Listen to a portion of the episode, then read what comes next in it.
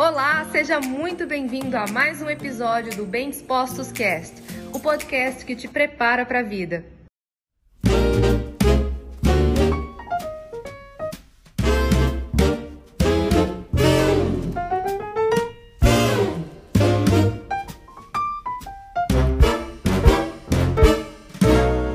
Você sabia que o mesmo neurotransmissor que é liberado em situações aonde nós abraçamos pessoas que nós amamos, aonde uma mulher amamenta o seu filho e até mesmo o mesmo hormônio liberado nas contrações uterinas também é liberado em situações de inveja?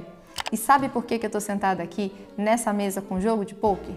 É porque a pesquisa científica, uma delas, né, que identificou que as pessoas sentem inveja quando elas estão numa situação onde elas perdem, foi exatamente através de jogos como jogos de cassino, por exemplo, como um desses jogos aqui. Então, é, foi feita uma pesquisa aonde pessoas eram colocadas para jogar e em seguida elas eram avaliadas quando perdiam ou quando ganhavam. E a pessoa que perdia, ela tinha uma liberação de ocitocina, que é o mesmo hormônio liberado quando uma mulher está amamentando seu filho, quando nós abraçamos pessoas que nós amamos ou também nas contrações uterinas. Agora, eu queria fazer uma reflexão com você. Se uma pessoa sente inveja e ela libera o mesmo tipo de hormônio que a gente libera quando temos sensações boas com pessoas que nós gostamos, imagina o que hoje pode estar acontecendo na sua vida através, por exemplo, da sua percepção nas redes sociais. Mais do que nunca, nós estamos vivendo uma era onde olhamos a própria vida e a vida de outras pessoas através da tela de um smartphone, através dos canais do YouTube. Mas eu queria fazer uma observação específica da rede social, onde a gente compartilha a nossa vida, compartilha a nossa rotina, principalmente através dos stories do Instagram, por exemplo. Imagina que você está lá vendo a vida de outras pessoas, vendo o palco, aquele recorte da vida que as pessoas escolhem compartilhar justamente porque é o que elas julgam mais interessante de ser compartilhado.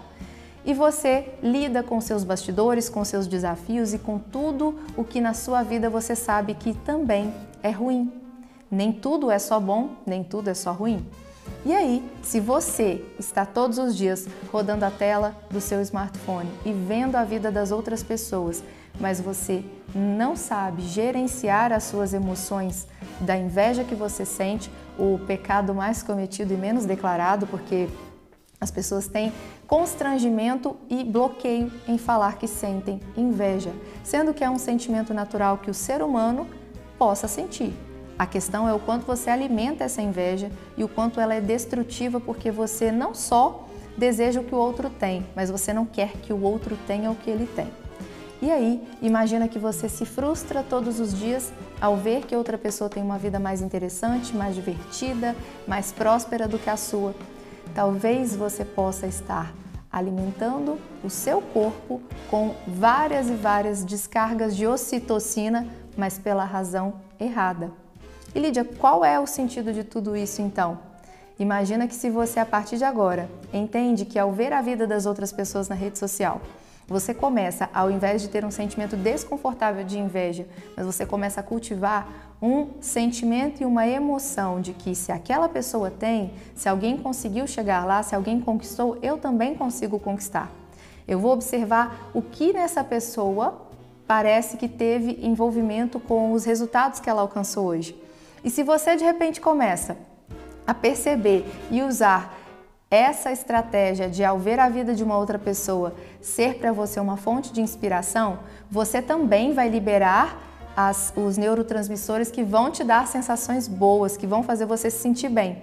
Ao invés de talvez, talvez começar a ficar é, retroalimentando sem que você perceba um vício em uma ocitocina, por exemplo, que é uma coisa boa, mas por uma razão negativa. Então, pare para pensar agora diante desse, cenário aqui montado para essa reflexão. Será que você está se colocando na vida na posição de um perdedor ou na posição daquele que entra no jogo para vencer, mas que entende é o que é o meu lema de vida que eu sempre faço, falo para vocês. Cresce mais quem cresce junto. Você não precisa, é, para ganhar, achar que as outras pessoas precisam perder. Na verdade, você ganha muito mais quanto mais aberto e disposto você está em contribuir para o crescimento das outras pessoas, porque você vence e as outras pessoas vencem também. Tem espaço para todo mundo brilhar e ninguém é igual a você. Ninguém tem todas as características positivas e ninguém viveu todas as experiências exatamente igual você viveu. Então, você e eu somos únicos. Tem espaço para todos nós nesse mundo fazer a diferença no mundo e na vida das outras pessoas. Então, a partir de agora, use da sua fisiologia de uma forma sábia, inteligente e que vai te fazer prosperar e crescer em todas as áreas da vida. Terminamos o trabalho. All in!